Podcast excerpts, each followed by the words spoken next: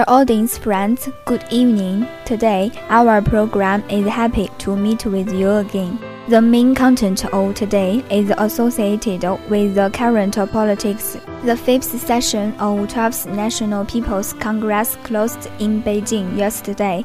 So, what information the national annual pass for everyone? Today, we share with all of you. I'm announcer Ruixuan Li. I'm announcer September Shen. 亲爱的听众朋友们，大家晚上好。今天我们的节目又如约和大家见面了。今天的主要内容是与时政有关的。十二届全国人大五次会议于昨天在北京闭幕。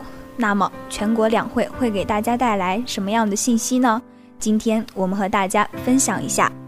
我是播音员李瑞轩，我是播音员申九月。First of all, all over the world are concerned is that China's military spending。首先，各国关注的就是我国的军费开支问题了。According to the budget plan, China will spend 1.0443 trillion yuan in defense spending in 2017, a 7% increase from the actual spending of last year, said an unnamed official from the Ministry of Finance. 一名未透露姓名的财政部官员日前声称。 根据预算安排，二零一七年我国拟安排国防支出一万零四百四十三亿元，比上年执行数增长百分之七。傅莹，spokeswoman for the fifth session of 12th National People's Congress, said that China will raise its defense budget by around 7% this year. Fu said the increase is in line with China's economic development and defense needs. 十二届全国人大五次会议发言人傅莹表示，二零一七年我国国防预算增幅在百分之七左右，与我国经济发展水平和国防建设需求相符。The increased spending will be mainly used to deepen military overhauls and improve soldiers' living conditions。增加的这部分支出将主要用于深化军事改革和改善士兵的生活条件。The price raise could be the country's lowest defense budget hike in more than a decade.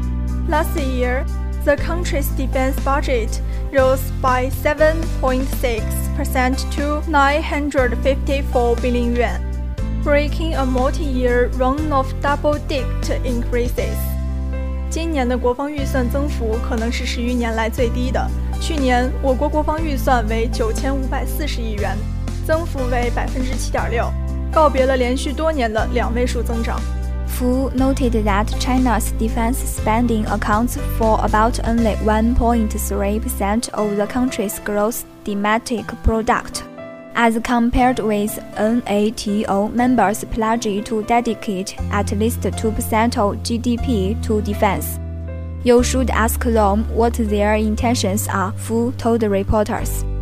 傅莹指出， 我国的国防开支只占国内生产总值的百分之一点三，而北约成员国则承诺至少将这一开支提升至 GDP 的百分之二。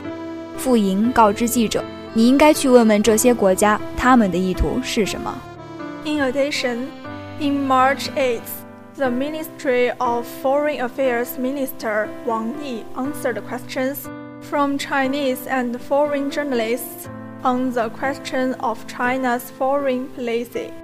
Last month, President Xi Jinping and President Trump had a very important telephone conversation where they reaffirmed the importance of following the One China principle and pledged to push China US relations to greater heights from a new starting point. 除此之外，三月八日， 外交部长王毅关于中国的外交政策回答了中外记者的提问。关于中美，上个月习近平主席同特朗普总统进行了一次重要的通话，两国元首确认了坚持一个中国原则的重要性，强调要推动中美关系在新的起点上取得更大发展。Looking ahead, it's very important that we rise above two things. 展望未来，我们还应该致力于两个超越。First. we need to rise above the difference of our social systems. China and the United States have chosen different systems and development paths.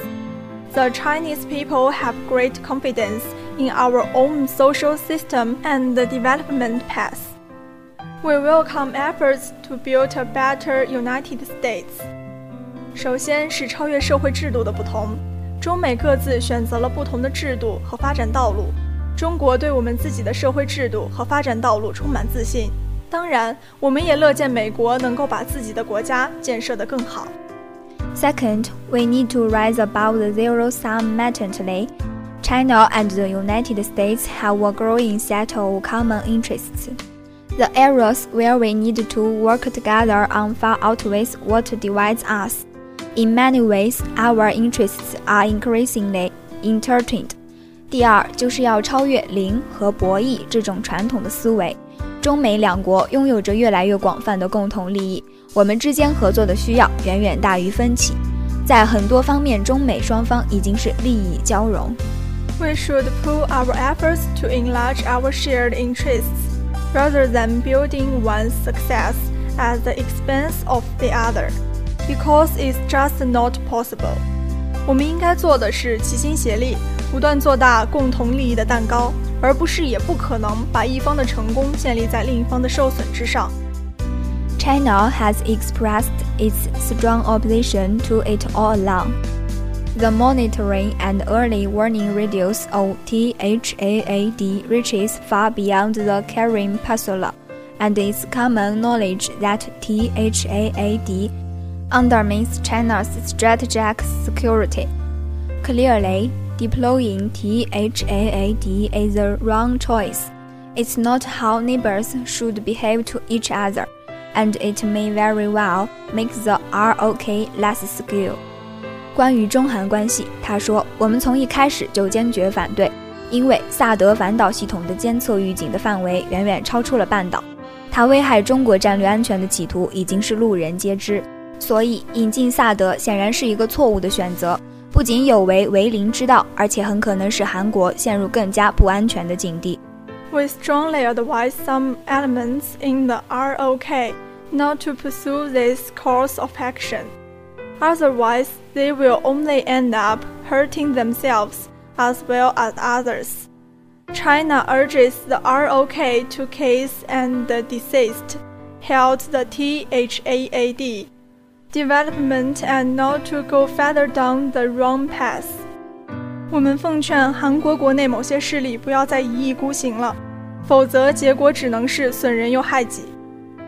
中方敦促韩方悬崖勒马，终止部署，不要在错误的道路上越走越远。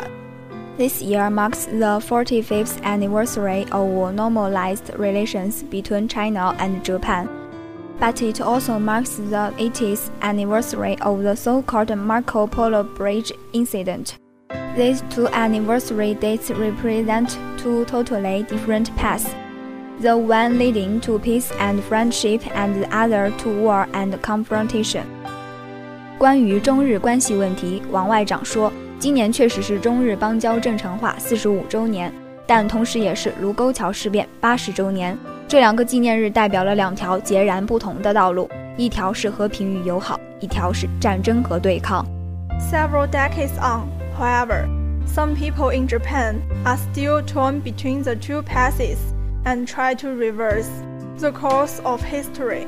We hope all peace-loving people in Japan will make sure their country will head in the right direction in this important anniversary year.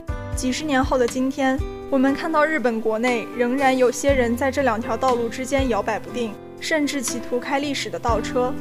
我们希望一切爱好和平的日本人民能够在这个重要的年头把握好国家前行的方向。Of course, we want to improve relations with Japan for the benefit of our two peoples. But first of all, Japan has to adopt the right frame of mind, be sensible, and come to terms with the fact of China's development and revitalization，我们当然愿意同日本改善关系，造福两国人民。但是日本需要先治好自己的心病，要理性看待和接受中国不断发展振兴的事实。